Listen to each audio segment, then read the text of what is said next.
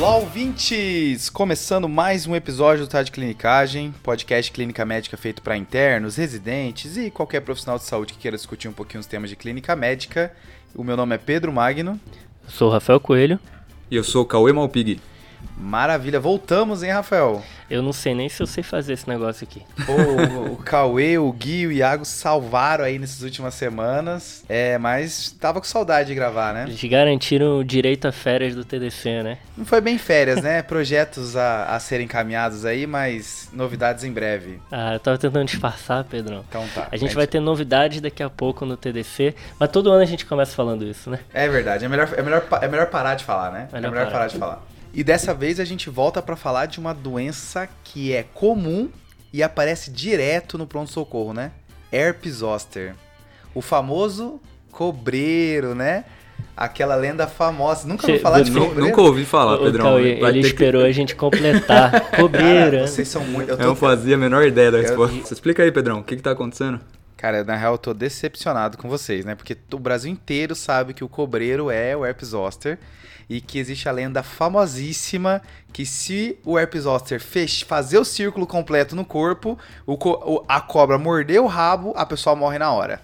Não acredito. Da onde é esse folclore aí? Conta. Gente, pelo amor de Deus. Do Mato Grosso. É, só Não, pode ser, É né? Mato Grosso, é Grande do Sul, é o Brasil inteiro, o Brasil inteiro. Não, nossos ouvintes vão concordar comigo aí. Pelo amor de Deus, eu preciso que vocês comentem que o Rafael e o Cauê não têm ideia do que estão falando. Isso é muito, muito famoso no Brasil. Pelo amor de Deus, gente, comenta aí que eu quero ganhar essa. Não é Cara, possível. Pelo amor de Deus. Mais que isso, Cauê, se você botar. é, Uma das maneiras que o pessoal, que os Estados Unidos fala herpes zoster é shingles, né? Se você botar shingles, no tradutor do Google vem cobreiro, não vem herpes zoster. Opa, É deixa eu mesmo? ver aqui rapidinho. famosíssimo, famoso, tô te falando, rapaz. Você vai duvidar do Google agora?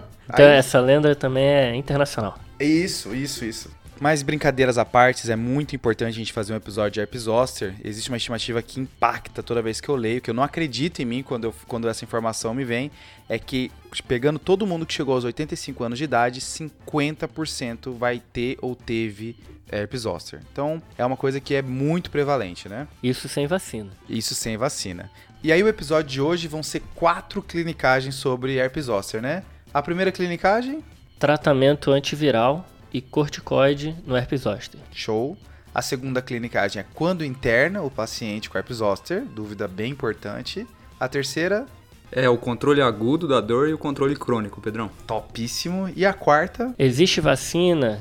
Quem você tem que vacinar? Qual vacina que tem no Brasil? show. Então vamos lá para a primeira clinicagem? E aí, Rafa, quando é que eu, eu preciso prescrever a ciclovir e corticoide? Como é que é? Mais um tema polêmico que o TDC traz aqui, porque apesar de ser um assunto discutido há muitos anos, ainda existem muitas polêmicas, porque estudo pequeno, não acompanhou tempo suficiente, etc e tal. Tá.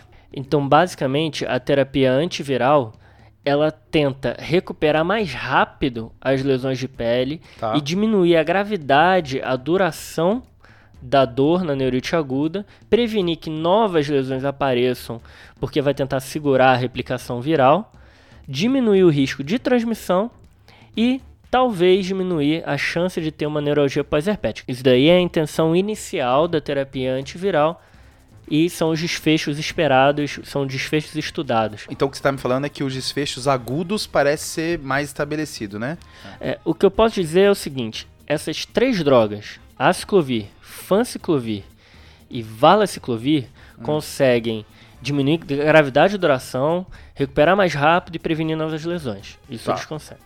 É, e esse benefício ele só é encontrado claramente nos pacientes que iniciaram o tratamento menos de 72 horas depois de aparecer o rastro cutâneo. Então você tem um deadline aí de três dias para começar esse remédio para poder ter todos esses benefícios, né? É, é um corte ali arbitrário né, que os trabalhos trazem. Acho que a ideia é quanto mais cedo, melhor. E o benefício também é maior em quem tem quem é mais velho, quem tem mais de 50 anos. Tá bem. É, existe dúvida de que vale a pena fazer depois de 72 horas de sintomas? Bom, é, o que os especialistas falam é a gente vai tratar só se novas lesões estiverem aparecendo, porque faz sentido, porque a- se novas lesões estão aparecendo, o vírus está se replicando. Maravilha. Então, 72 horas e você pode considerar caso ainda esteja aparecendo novas lesões mesmo depois, então, né? É, exatamente. o que eu quero chamar a atenção aqui é que tem estudo mostrando que o valaciclovir foi melhor que o aciclovir Hum. na resolução da neurite aguda e aí menos pacientes tiveram neuralgia pós-herpética, tá?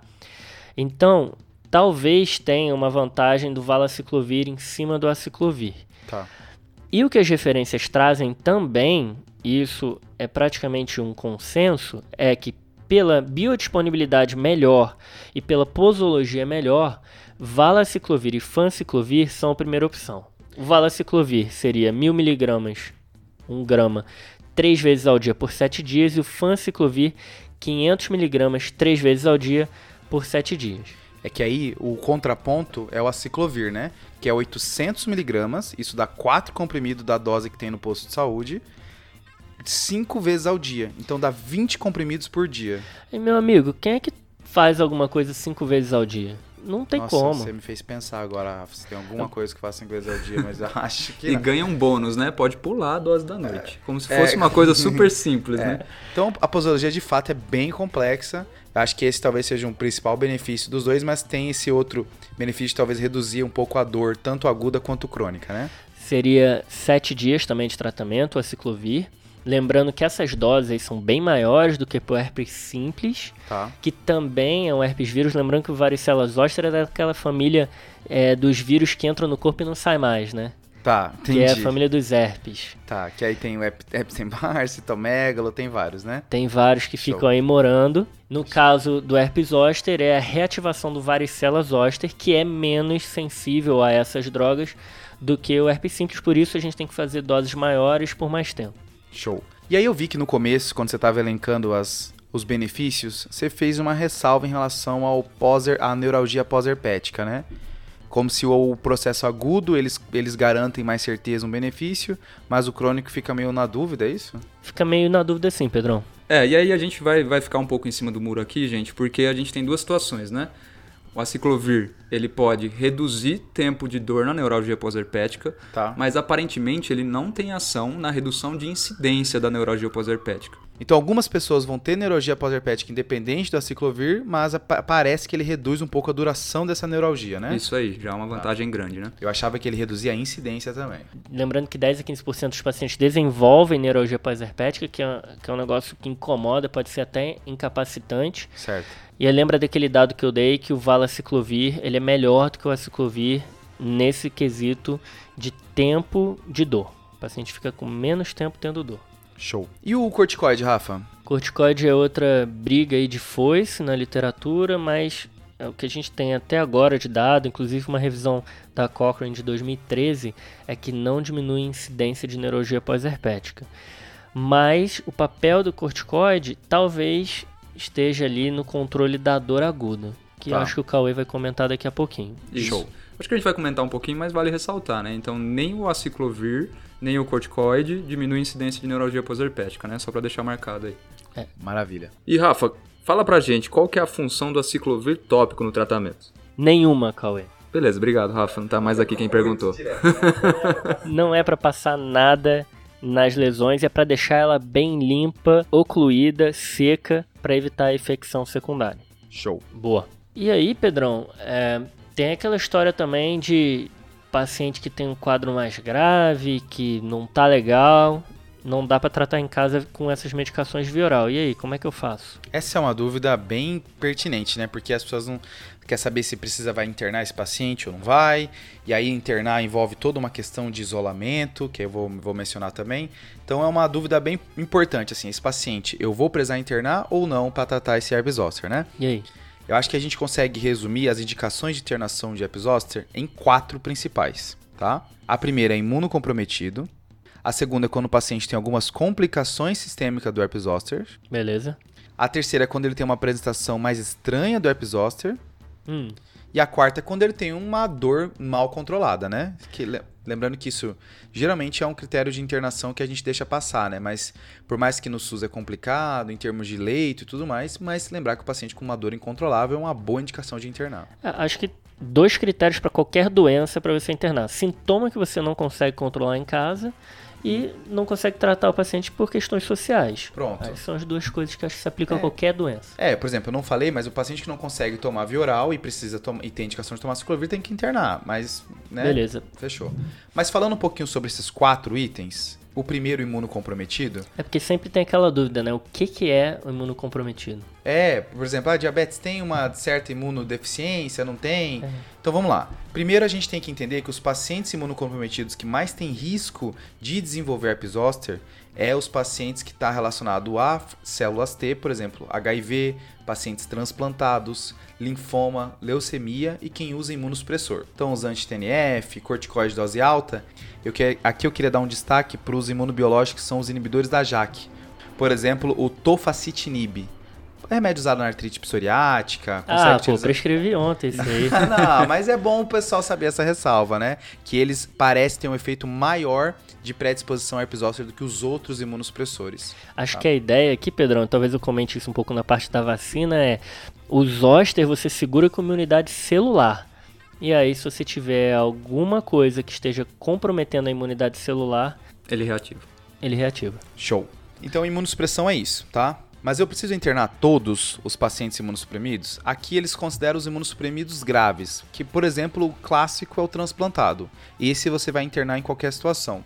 Os outros vai depender, você vai ter que avaliar caso a caso o, grau de imunossupressão dele. Por exemplo, o HIV vai depender do CD4, todas essas ponderações. A tendência é internar, mas se o paciente não tiver uma imunossupressão tão grave, você pode considerar via oral, contanto todas aquelas ressalvas de o paciente conseguir retornar rápido para o hospital, conseguir reavaliar e tudo mais. Boa. Principalmente porque esses pacientes eles têm maior risco de fazer a nossa segunda indicação de internação, que é a complicação sistêmica do herpes zoster. E aí quando você pensa em complicação sistêmica, Rafa, você pensa em quê? Ah, eu acho que vai pro pulmão, pro fígado, pro baço. Você tá certo, então faz pneumonite, faz hepatite. Uma coisa que eles ressalvam muito é pancreatite por zoster, principalmente paciente imunocomprometido. É então, mesmo? se tiver uma dor abdominal diferente, vale a pena dosar a amilase lipase. E as complicações. E tem muita complicação neurológica, né? Por exemplo, melite transversa, encefalite. Herpes gosta de sistema nervoso central, né? Gosta, Rafa, mas o que me surpreendeu é o alerta para as complicações vasculares que o zoster faz. Faz AVC, AIT, AVC isquêmico, AVC hemorrágico. Existe até uma Por associação. vasculite mesmo. É, Essa vasculite ela é tão importante que existe até uma teoria se a arterite de células gigantes não está relacionada a varicela zoster. Cara, Ah. é muito interessante isso, né, Pedrão? Porque você pega tanto o grupo populacional é o mesmo, né? Zoster geralmente gosta em pessoas mais idosas, parecido com a arterite de células gigantes, e pode fazer um padrão de vasculite, né? Então, é, as complicações vasculares do zoster me surpreendeu quando eu li aqui pro episódio. E parece que esses pacientes eles têm mais risco de vasculopatia quando ele tem algum zoster que tem acometimento facial.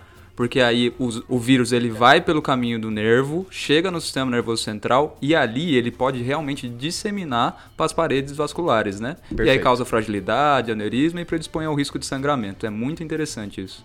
Perfeito. É, eu acho que essa questão de causalidade por um vírus que quase toda a população já teve contato e que vive a vida inteira com a gente, aí é difícil de falar, né? Você Exato. falou aí da arterite de célula gigante, mas acho um ponto muito importante isso que você falou do acometimento neurológico, que é algo que a gente normalmente não bota no diagnóstico diferencial. Sabe qual que é o problema também? Que às vezes o acometimento neurológico é semanas a meses depois. Então é difícil você pescar isso. Então tem estudo falando que a média geralmente em sete semanas, mas é difícil você então fazer essa associação. Vale a pena num paciente com quadro neurológico perguntar se ele teve zoster em algum momento nesse último ano. Bacana. Então, as complicações, o zoster que complica ou para o sistema nervoso central, ou para pneumonite, hepatite ou pancreatite, esse paciente também é muito grave e vai precisar ser internado. A terceira indicação são as manifestações atípicas do zoster, né? Então a gente já falou da imunossupressão, complicações, agora as manifestações atípicas. As manifestações atípicas, aqui o principal, o, o, o, o que a gente precisa falar aqui é o zoster oftálmico, né? Que é aquele herpes que acomete a região M1 do trigêmeo, tá? E esse é um paciente que tem risco de evoluir para complicações graves oftálmicos, né? Podendo ir até de uveíte, esclerite, até manifestações graves mesmo, como necrose retiniana aguda, né? Beleza, Pedrão. Então, só para pontuar para os ouvintes, o zoster oftálmico é aquele que pega o ramo oftálmico, né? Não é só cometimento ocular. É qualquer manifestação cutânea, ocular, retiniana, por aí vai, né? Isso, né? Ele paciente, ele não necessariamente ele vai pegar o olho, né? A maioria vai pegar só a parte periférica, né? E aí você quer evitar que pegue o olho, tá? Isso. Então, aquela vesículazinha na ponta do nariz tem que se preocupar. Isso. É esse, esse é o sinal de Hutchinson, né? É o sinal onde você tem a vesícula na ponta do nariz, lembrar de zoster nesses casos, né? Hutchinson é outro que tem Um 300 milhão de coisas, né? sinais. Pronto. Então, o Rafael vai trazer no próximo episódio aí tudo que o Hutchinson fez na residência dele. Hutchinson Babinski. Então, o- a literatura fala que quando o paciente ainda não acometeu o olho, então tá só na região, ele vai precisar de uma avaliação do oftalmo, ver se tá acometendo o olho mesmo. E se não tiver, você até pode considerar a alta dele e tratamento via oral sendo reavaliado com oftalmo de maneira periódica. Mas se tiver acometimento ocular, esse aí não tem dúvida e tem que internar. Boa. Ok? Ô Pedrão, e, e- e fala pra gente, cara, você não teria medo de mandar embora pra casa esse paciente com acometimento cutâneo pertinho do olho ali? É tipo assim, ó, quão perto a gente tá falando, né? Precisa ó, de uma régua. É, esse cara, o oftalmo tem que estar do seu lado. Você vai avaliar junto, ver se, ver se de fato dá para liberar, arredonda bem o paciente, ver se ele tá próximo da- do hospital, porque é uma liberação tensa, né? A princípio, a literatura te protege se o olho não tiver cometido. Mas, de fato, tem que ponderar casa a casa aqui. É, só perguntando, Pedrão, porque assim, no SUS é difícil a gente manter o acompanhamento oftálmico desse paciente, né? É, complicado. Mas estamos respaldados, né? É, talvez se não conseguir o acompanhamento oftalmico, talvez seja um motivo de internar, né? Isso. Porque você não tem a garantia que não tá cometendo, né? É, tem que ser ponderado, né?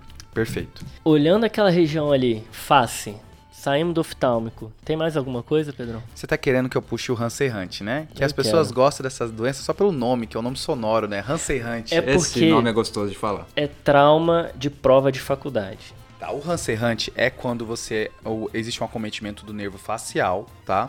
Acometendo também o ouvido meato acústico do paciente. Isso vai fazer que o paciente tenha alguns sintomas. Por exemplo, paralisia facial, ele vai ter é, lesões vesiculares no meato e pode ter até dor no ouvido, tá bem? Então esse cara vai chegar por otalgia. Porotalgia, mas tem pacientes que chegam pela paralisia facial. E aí é importante você, no paciente que chega com uma paralisia facial periférica, dar uma olhadinha no ouvido do paciente e ver se você não acha nenhuma vesícula.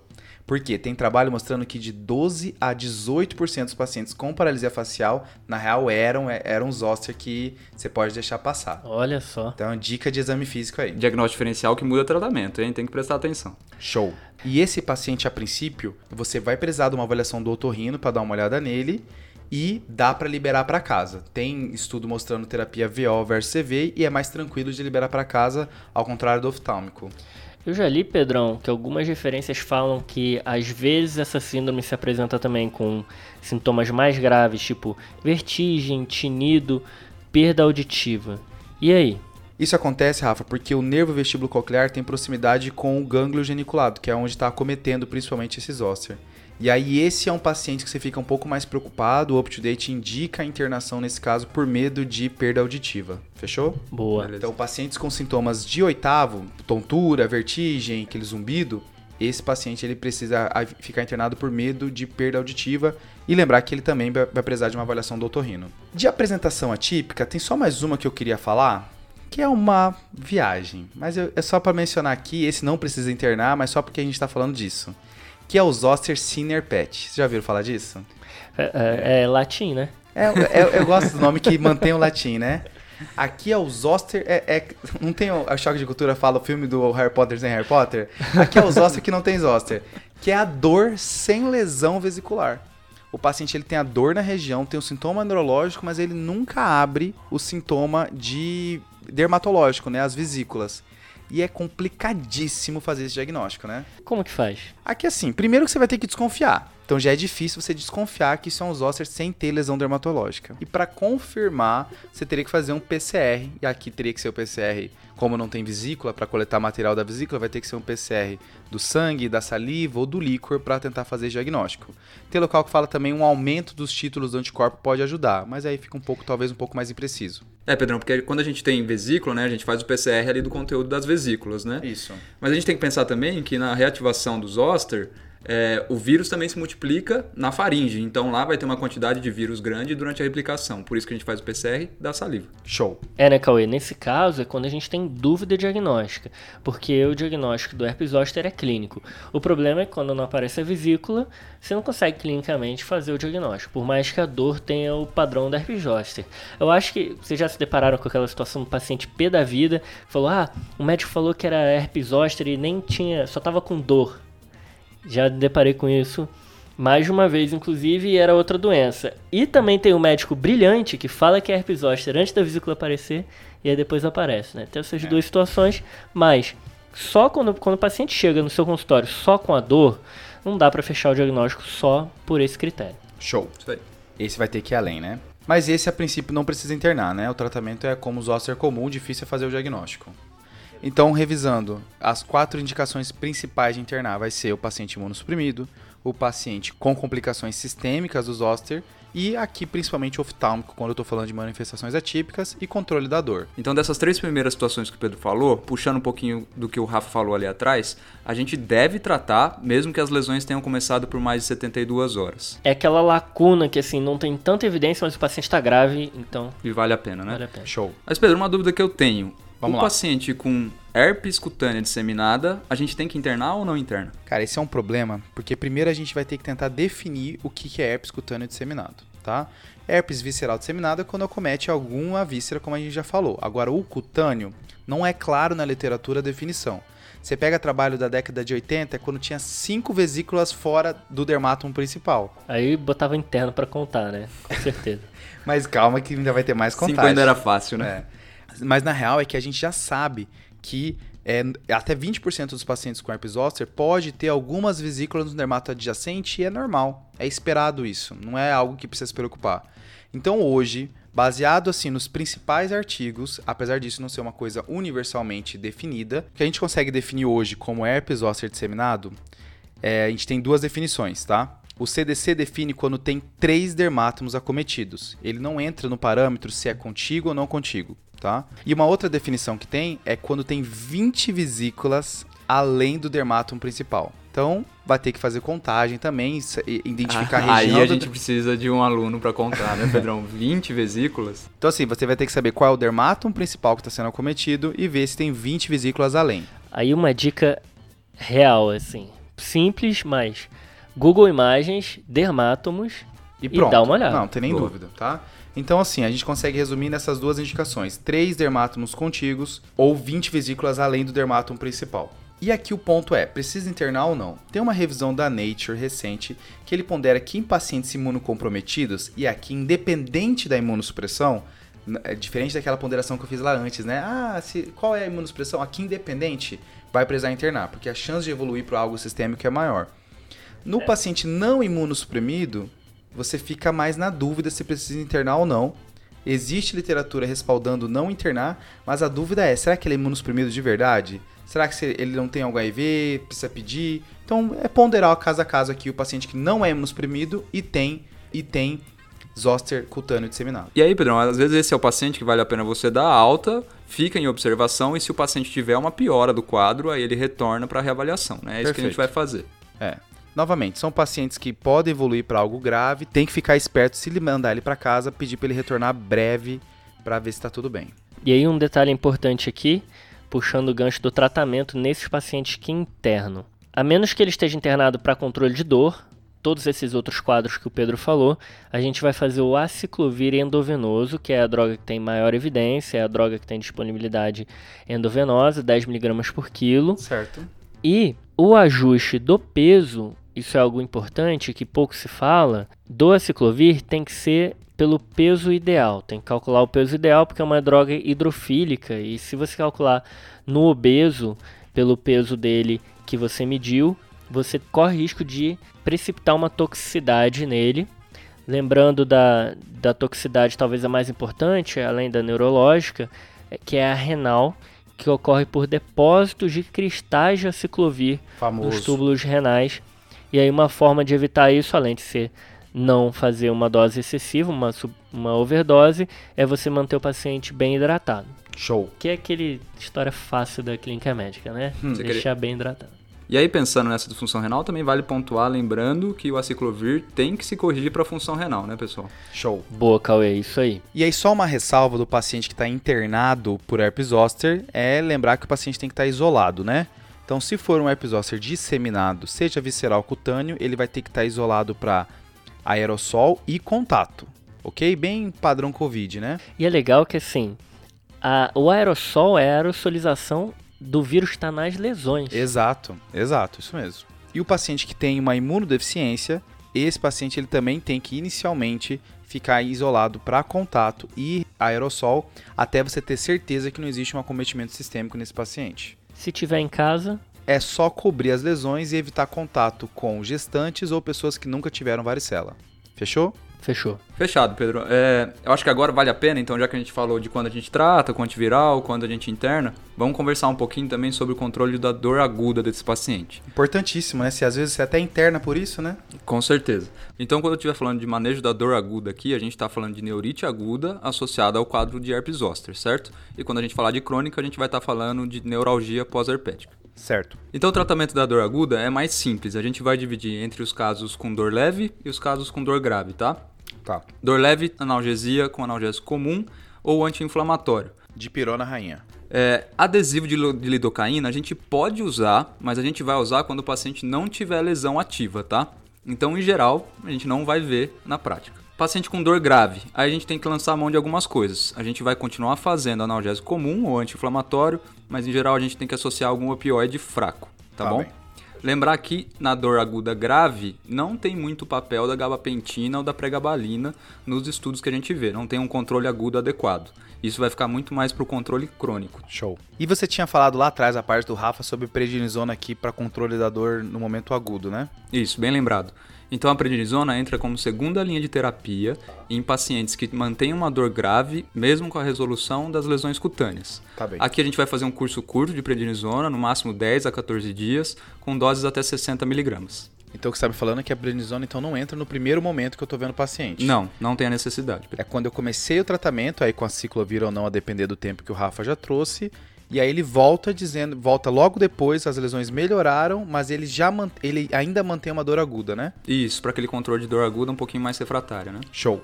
E aí, entrando no quesito de dor crônica, a gente vai falar da complicação mais comum associada aos zoster, que é a neuralgia pós-herpética. Acho que aqui, para começar, é importante a gente definir a neuralgia pós-herpética. Tá bem.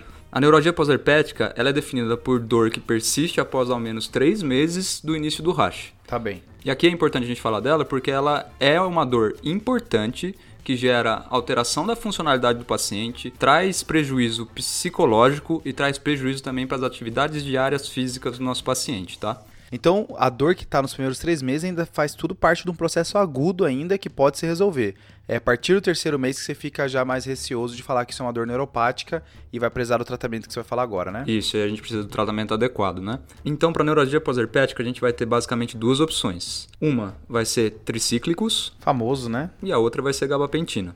Dos tricíclicos, o mais estudado que a gente vê que tem mais benefício é a amitriptilina. Comparada à gabapentina, parece que ela é um pouco menos efetiva. Como que a gente vai fazer normalmente esse escalonamento da dose? Conforme dor, a gente entra com 10mg de amitriptilina à noite e vai fazendo uma titulação lenta e as doses podem chegar tão altas quanto até 150mg por dia. Que isso? Que já é uma dose que é bem sedativa, né? Os efeitos adversos atrapalham muito você escalonar essa dose. É o conceito de melhorar o sintoma fazendo a pessoa dormir, né?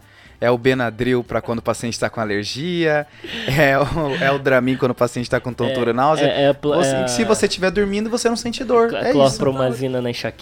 Pronto. Dorme o dia inteiro, não vai É isso, assim, ó, olha, você tá, tá ruim na enxaqueca, então soca a clorpromazina, a pessoa vai dormir e nem vai lembrar que tem enxaqueca. Esse conceito da medicina é muito interessante.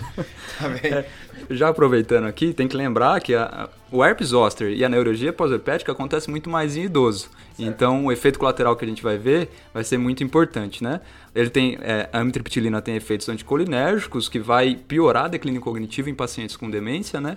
Mas também tem que tomar cuidado com epilepsia, glaucoma e insuficiência cardíaca, que também pode descompensar, tá? Ainda mais em doses tão altas. Então, e a outra opção, então, é a gabapentina. A ideia vai ser a mesma, a gente vai titular a dose, iniciando com 300mg no primeiro dia, 600mg no segundo dia, 900 no terceiro dia, e pode chegar a doses até de 1.800 a 3.600mg por dia, Aí tá? É uma porrada. Então, e olha só como é difícil a gente fazer o controle da dor e é muito incomum a gente ver um clínico que consegue chegar nessas doses, né? Então, essa é uma patologia que talvez a gente precise um pouco do especialista em dor mesmo, né? Show.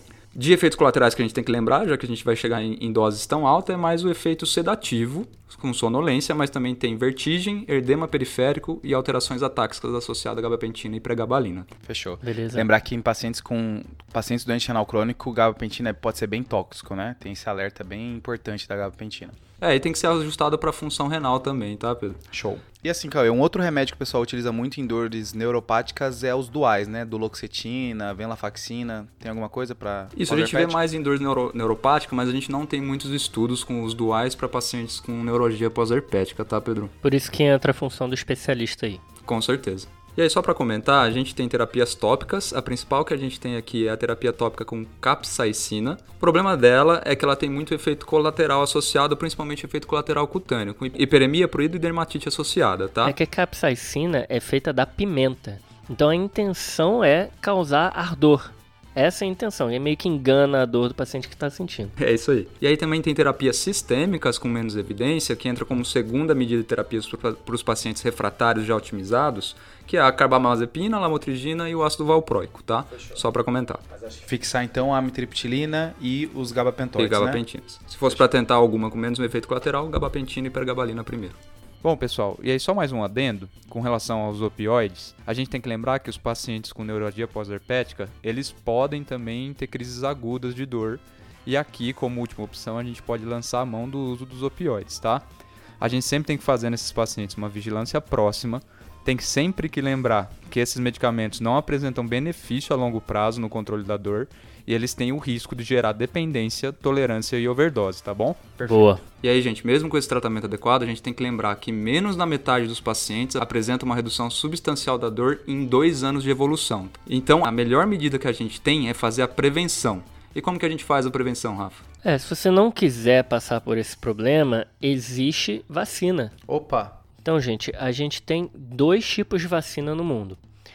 A mais antiga, que é comercializada com o nome de Zostavax. tá bem. Essa não é mais vendida nos Estados Unidos desde novembro do ano passado, segundo o site do CDC. Certo. Então, 2020.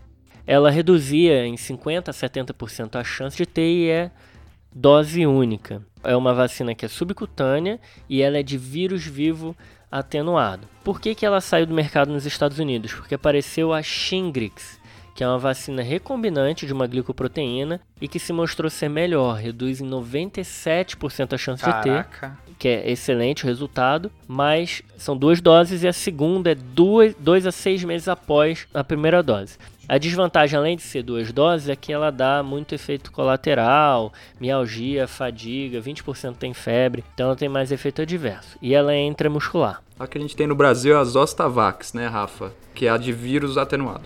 É, Cauê. E ela é boa também, tá? Ela é dose única, ela tem uma boa taxa aí de diminuição de chance de você ter herpes zoster. E é, eu andei perguntando aí em clínicas, aqui em São Paulo o preço é em torno de 500 reais, um pouquinho mais do que isso. É, ainda caro bem, ainda. dif- bem difícil, né?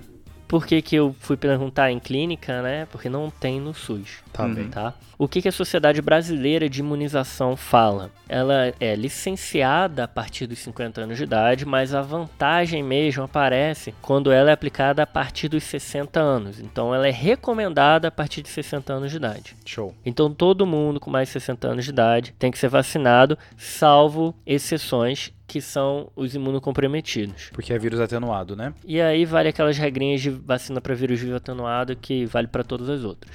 Fechou.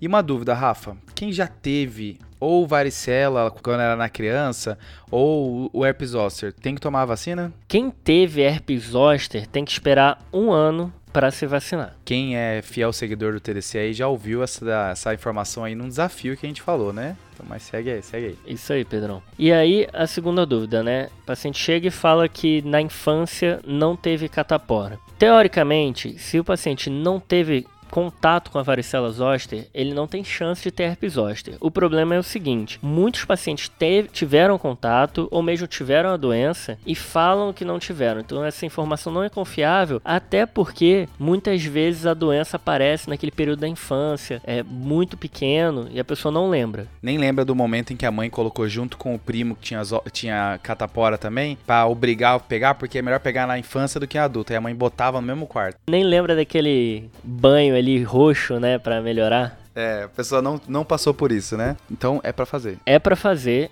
em todo mundo independentemente da história se teve ou não a doença. E será que se a gente não dosasse anticorpo para ver antes de vacinar, valeria a pena? Existe até referência que avalia essa custo-efetividade, né, e recomenda considerar pedir anticorpo, que se vier negativo não precisaria vacinar. Só que o problema é que também existem resultados falsos negativos que são até mais frequentes se teve muito tempo que o paciente teve catapora, né? E isso, isso pode fazer com que você não vacine um paciente que deveria ser vacinado. Beleza.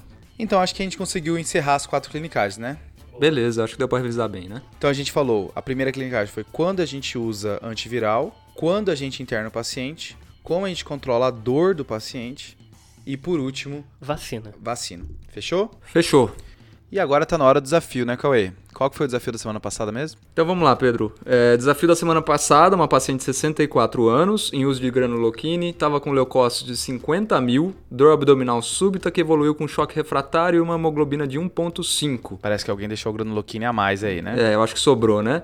Mas a resposta do desafio é rotura esplênica pelo uso do granuloquine, tá, gente? Por isso que a gente tem que tomar cuidado com o uso e a gente tem uma meta para atingir, tá? E quem acertou o desafio foi o Gabriel Bittencourt, que é lá da Bahia. Show. E também o Guilherme Boa. Valeu, pessoal. Valeu, pessoal. Boa. E aí, Pedrão, qual que é o desafio dessa semana? O desafio da semana é o seguinte: paciente com herpes zoster, ali na região sacral, começa a abrir uma lesão renal aguda enquanto ele está internado. Só que você vai culpar o aciclovir e percebe que o aciclovir nem entrou ainda. O que pode estar acontecendo? Qual é a causa da lesão renal aguda? E agora tá na hora dos salves, né, pessoal? Quem que é o seu salve aí, Rafa? Eu vou começar, já que eu fiquei calado aí no desafio, Pedrão. É, um salve primeiro pro Leonardo Barbosa. Ele, ele mandou uma mensagem no Insta pra gente agradecendo pelos podcasts que tem complementado muita formação e desenvolvimento do raciocínio clínico. Ele é da Universidade Federal de Lavras, em Minas Gerais. Um abração aí, Léo. Eu queria mandar um salve também para Ana Luísa, que ela é igual minha e ela curte bastante a gente Assim como o pessoal lá do Santa Marcelina. Tem muita gente que ouve a gente lá. Quem conhece já o TDC sabe que o Rafa e o Fred só fazem salves particulares, né? Eles mal abrem o Instagram para dar salve para as pessoas, né? Que mentira. Então, mais um salve particular do Rafa aí. Mais um abraço aí, Ana. E o meu salve vai para Teodora Durigan. Ela é uma aluna do sétimo período de medicina e falou aqui que se apaixonou pela clínica escutando a gente. É isso aí, que bom que a gente tá ajudando você na paixão pela clínica, viu? Um abração. Abraço.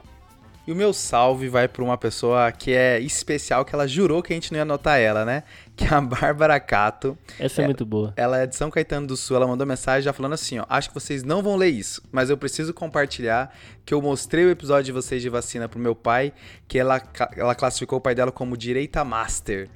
E aí ele gostou do episódio, começou a seguir a gente também e a gente fica muito feliz. Um grande abraço aí, Bárbara, de todo o pessoal do TDC. Um abraço para ela. Muito bacana, abração, viu? E um abraço para ele também. Show. E, e você que acha que a gente não nota vocês nas redes sociais, a gente vê todas as mensagens do inbox, pode mandar pra gente. Às vezes a gente perde uma ou outra ali nos comentários, né, Pedrão? Não é mas, é fácil. Mas, mas o P ainda é menor que 0,5, né? É. a gente tá no arroba tá no Instagram, arroba tá no Twitter e cada vez mais postando coisas lá. E lembrar de compartilhar o TDC com seus amigos, pessoal. Mas quem ainda não ouve, manda esse episódio de varicela zoster, um episódio super comum, paciente, todo mundo vai atender um paciente com zoster. Compartilha aí para todo mundo se conscientizar também sobre isso. E se tiver alguma informação boa sobre os ossos que a gente deixou passar, compartilha com a gente nas redes sociais. Fechou? Fechou, pessoal? Valeu, falou. Beleza, falou, valeu, valeu, valeu, falou. Esse podcast tem como objetivo educação médica. Não utilize como recomendação. Para isso, procure o seu médico.